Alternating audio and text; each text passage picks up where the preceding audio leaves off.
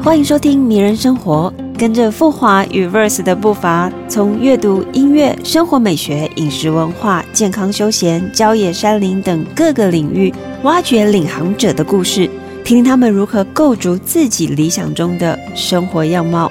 每一集的最后都有一个通关密语，可以到富华之秋接待会馆换取两百元成品抵用券，千万别错过！现在就让我们一起邂逅迷人生活吧！欢迎收听《迷人生活》，我是青鸟书店啊主持人珊珊。然后，同时我们今天邀请到的来宾是无咖啡的主理人涂乔伊，我们欢迎乔伊。嗨，Hello，珊珊。好，我先来介绍一下无咖啡。无咖啡是呃乔伊在二零一九年在自宅开设的店，那距离捷运土城站步行差不多十分钟的距离。那它主打自家烘焙的手冲咖啡。店内没有意式咖啡机，也没有贩售甜食或餐点，完全是以一个木质调为主，朴实简单，座位数量也不多。那哦，我其实已经开了有非常多的报道，在在报道乔伊，就是在土城开了这一间，你可以说是非常迷人的咖啡店，因为呢，它的营业时间很特别，它哦好像营业到午夜嘛，可不可以先跟我们介绍一下这间咖啡？当初会。选择回土城开店的时候，其实是在台北已经有先创业过，嗯，对。然后大概从二零一四到二零一九五五到快六年的时间，对。然后其实到最后离开是有点狼狈的，嗯，就是被租金压的喘不过气。哦，台北，那先我们先聊聊你的第一间咖啡店好了。嗯，你第一间咖啡店是在哪里？在华市东区那里。哦，就是在忠孝东路四段，你可以说是黄金地段的地方。对，算是二零一四年那时候，应该算是一级战区吧。现在也是，对，现在应该也是一级战区。开了多久的店啊？那里嘛，那里大概快六年，蛮久的。嗯，它的位置是在。公园旁边，公园边延吉公园烧豆花的正对面。哦，你是跟伙伴一起开的？对，跟伙伴一起开。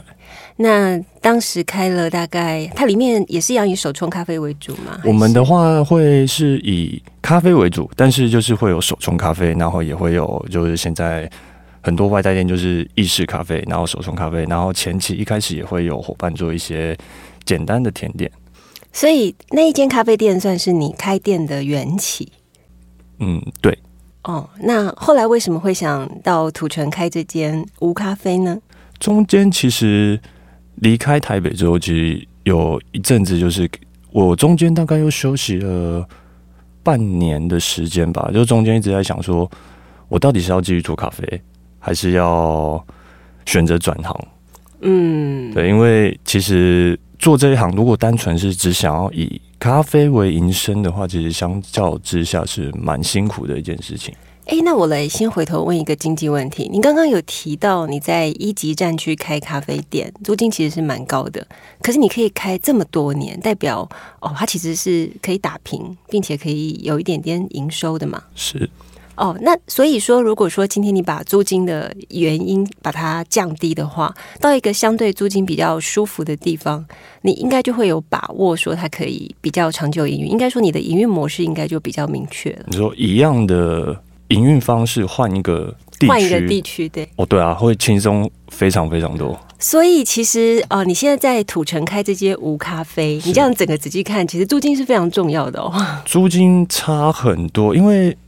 呃，虽然说现在这边是自宅，但是那个费用会变，呃，刚好爸爸妈妈也退休，就是在我回来二零一九回土城的时候，刚好他们退休，所以等于说，呃，你就是变成用生活费的方式，嗯，对，给家里，然后这个部分的话，就会变成说，在我自己可能做账上面，我就会把它当做是租金。了解，所以其实你啊，本来是一个在台北创业，然后后来回到自己的地方，等于是跟家人一起实现一个心目中的理想生活，然后又可以哦，在经济上面比较不予匮乏，蛮好的。我觉得这给很多年轻人蛮大的鼓舞。那我们来聊一下无咖啡这个无好了，这个无很有意思。在教育部的字典，它解释叫做杂草丛生，但是无咖啡的空间里面摆设实际上是非常的简单。我们如果从那个店门口进去，会发现你的招牌哦，也很有一种那种日本，我们可以说那种瓦比萨比的风格，尤其那个木头的颜色哦，感觉你就是想要呈现一种侘寂的之美，把不必要的全部都舍弃。是吗？你可不可以跟我们来聊聊为什么会取这个名字？当初会选择使用“无”这个字，也是在无意中刚好看到，然后就觉得这个字好，不知道为什么就它突然就打打到我，然后我也是像你一样，就是我去查这个字它背后有没有什么意义。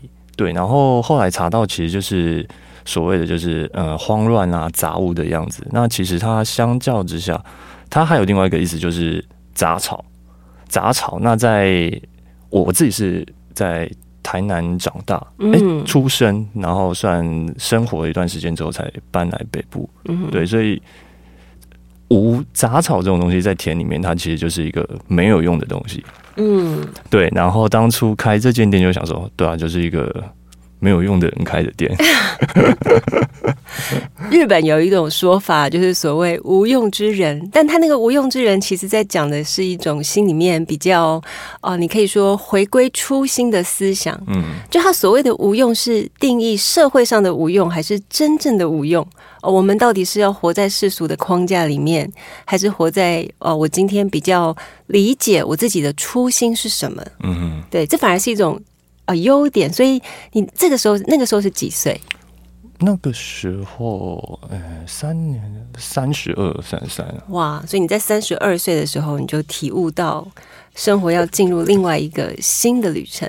对，那另外一个，其实另外一个意涵稍微比较正面一点，就是杂草嘛，其实就是你知道，真的就是我自己每次会在文章。跟 IG 或 FB 上面 po 文，后面最后有一段话，就是杂草啊，杂草，你只要施舍给他一点点雨水阳光，其实他就可以很就是静静的存在。可是意思就是说，他的生命其实其实是很生命力算很旺盛、很强大的，对吧？就是这样子也就可以生活，就是你可以在绝境中逢生。嗯，可以这么说。对，好，那其实很多人哦，包含像我自己一开始也都会觉得经营咖啡店是一个很浪漫的事情。那你自己呢？经营咖啡店，我自己到现在还是会觉得是一件很浪漫的事情。只是说你在经营这个很浪漫的事情的过程中，你需要付出的代价，你有没有办法承受？嗯嗯，就嗯，比如说像很多人都会觉得说，哦，好棒！我开咖啡店就只有买咖啡，他今天不会被其他的可能品相啊，或者是其他的事情干扰。对，那相较之下，因为这件事情在台北市，我可能会因为租金的问题，我就没有办法做这件事情。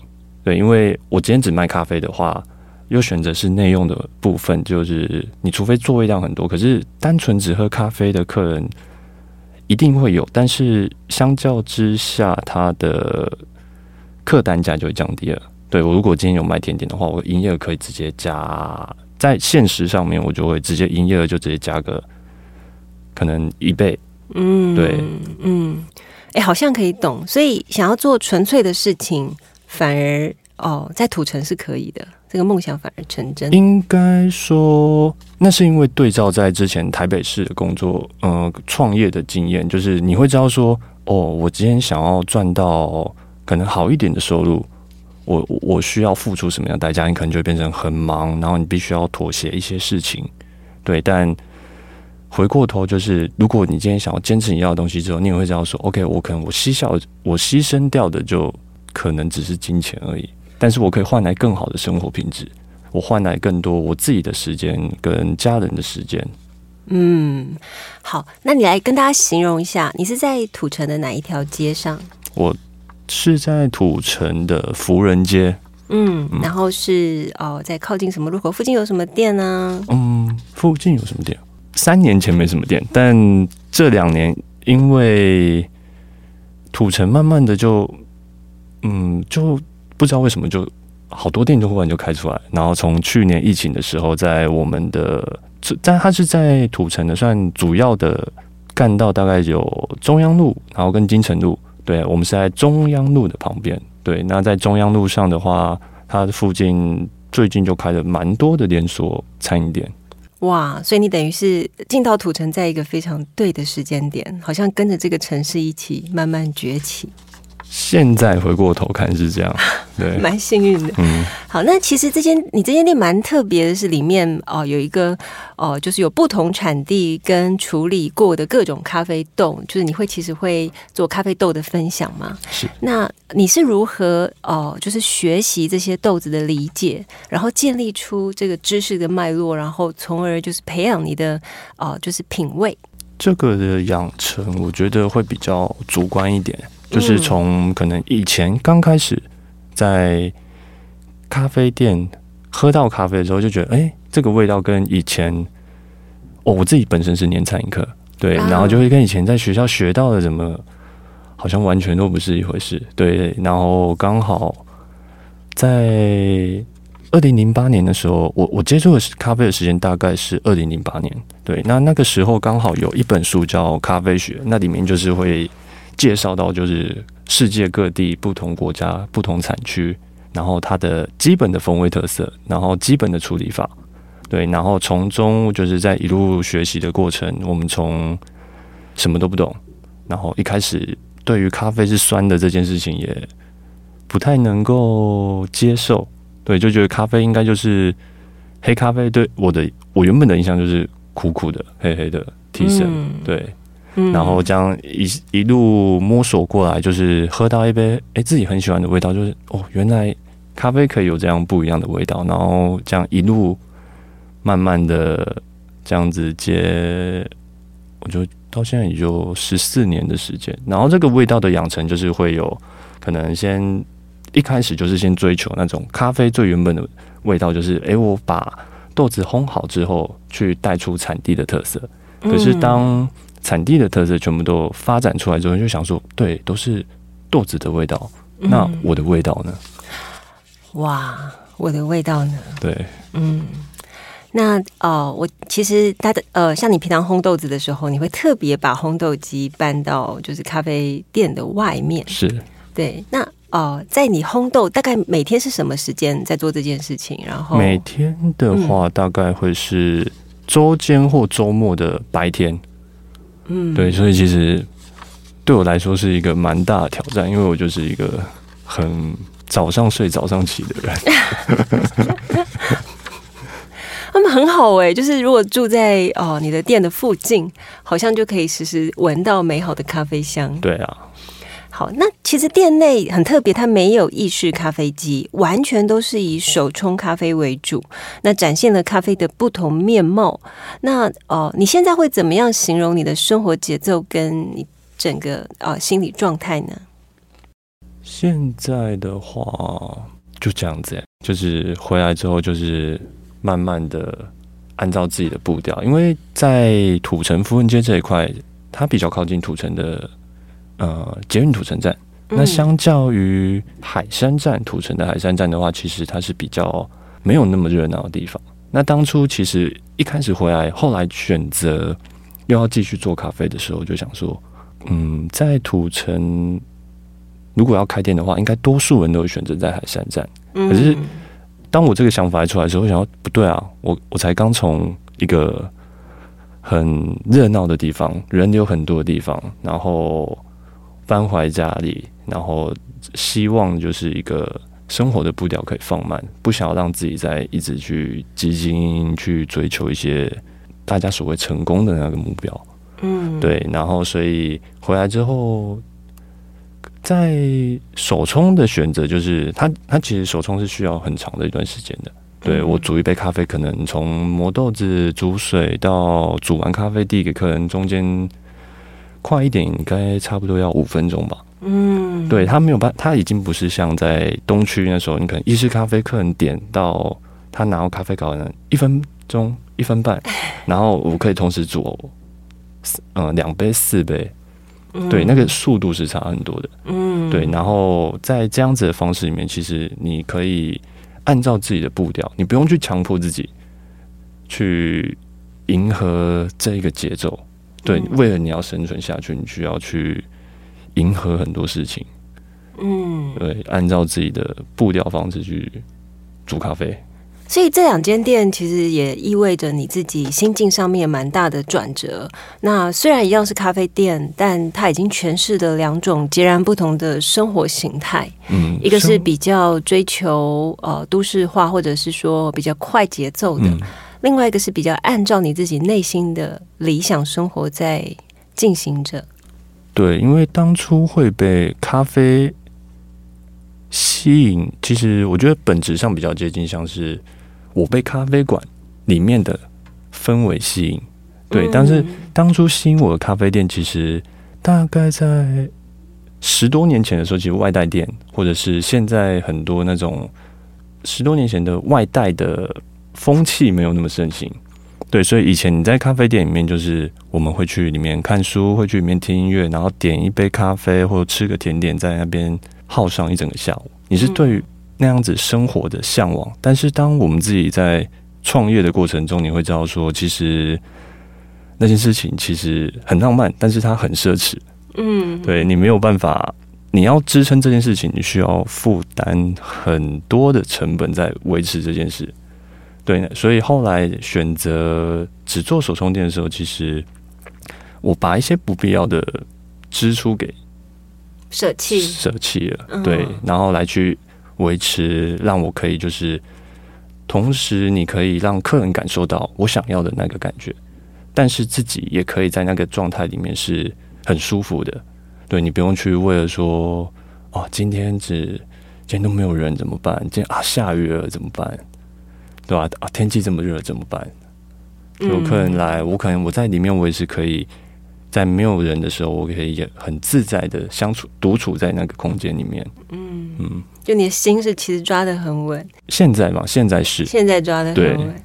哦，像我自己是开书店嘛，嗯我也很担心自己会。当然，书店你开在城市，嗯因为它的基本上每一本书的利润是一样的，定价也不会因为我今天在哦华山就比较贵，嗯然后我今天可以在什么地方比较便宜，嗯没有，它是一样的。那租金就蛮重要的。嗯那哦，的确，我就发现哦，像不同地方的书店，哦，我就会比方遇到下大雨。基隆的书店就哦大概一整年很多时间都在雨天都，在下雨。对，那如果今天在屏东，哇，永远多大太阳哦！但是会从中慢慢去哦调整自己这个书店跟大家的那种生活节奏，其实是完全不一样的。对，所以你观察这两间店的客群呢，就是你有没有遇啊、你比较印象深刻的事情？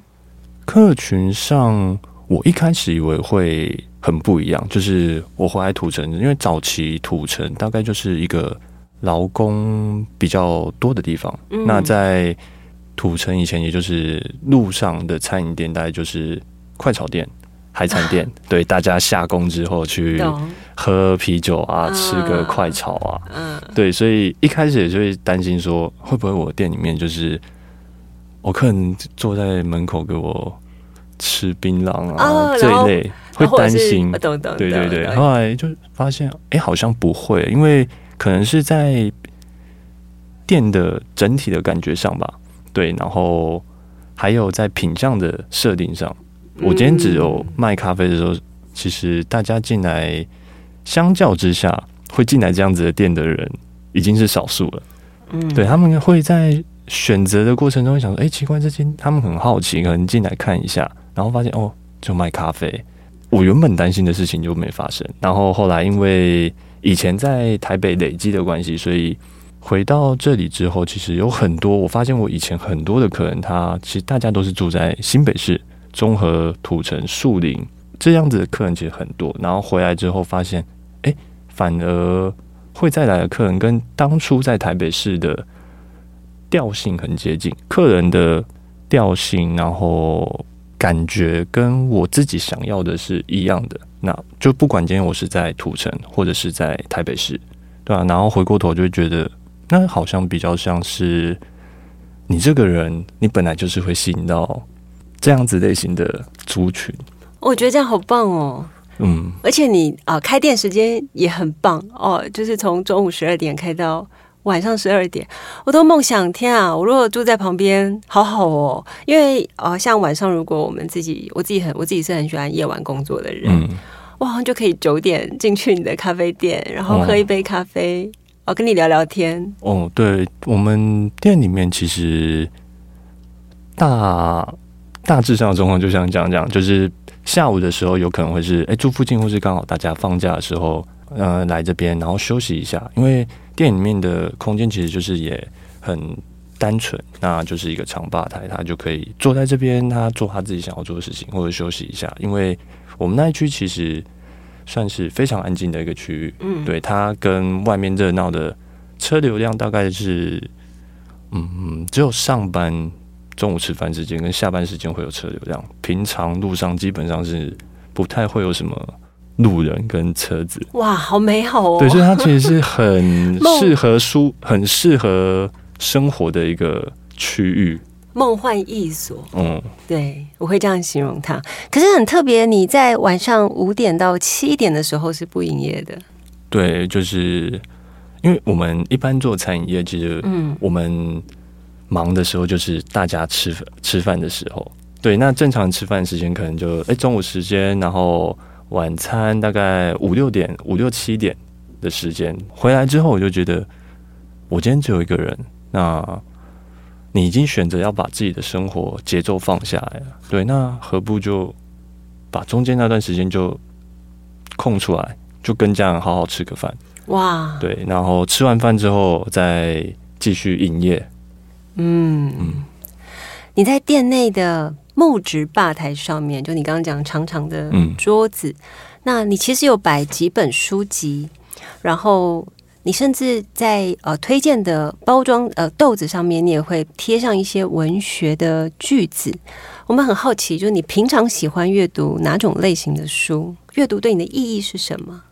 我平常阅读的书不一定、欸，就是看我自己比较想要看什么书。那你说意义嘛，大概就是那段时间我可能对于生活有一些迷惘，或者是人生有点失去目标，你要寻找一些答案的时候，嗯，对你可能会突然在书的背面看到一些句子，可能突然有打中我，对嗯。你可能就会想要在里面寻找一些答案，关于生活、关于人生、关于活着这件事情，因为蛮沉重的，就刻的哲学议题。因为是读书这件事情对我来说，其实就是比较是一个自己面对自己的过程。嗯，对啊跟自己对话的跟过程，自己对话，然后跟作者对话，对吧、然后在这中间去找到一个跟自己相处一个平衡的方式。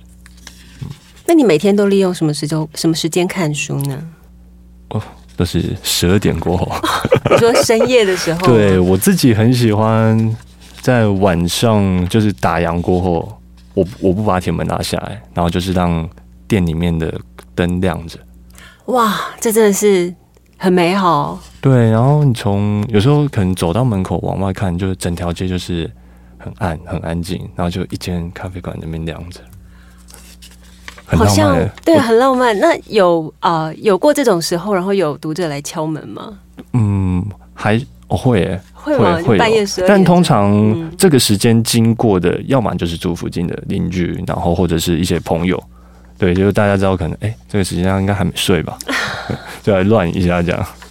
我突然想到，很像那个深夜食堂哦，深夜食堂也是午夜时分的是。店，只是说你卖的不是食物，你卖的是啊温、暖。我就陪伴吧，啊陪伴在啊，在概念上应该我觉得是很接近的，只是说我们选择的媒介不一样。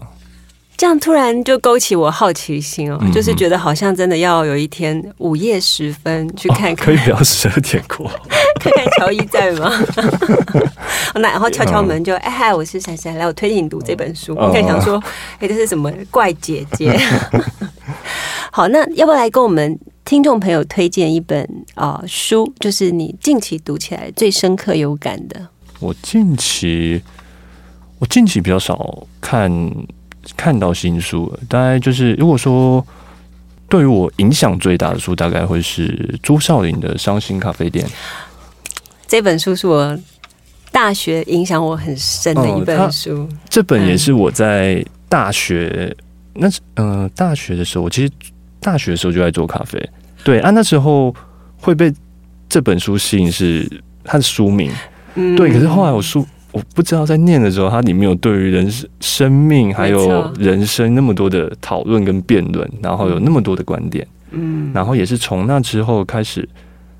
嗯，你在咖啡馆里面，你会知道说，哦，好像发生这一切所有的事情，其实它都是非常合理的。不管是我们今天要聊聊政治、聊生活、聊音乐、聊创作、聊艺术，嗯，对啊。然后他其实给我很大的一个启发，是在于一个看待事情的方式，跟我面对我自己生命，然后生活的一个态度吧。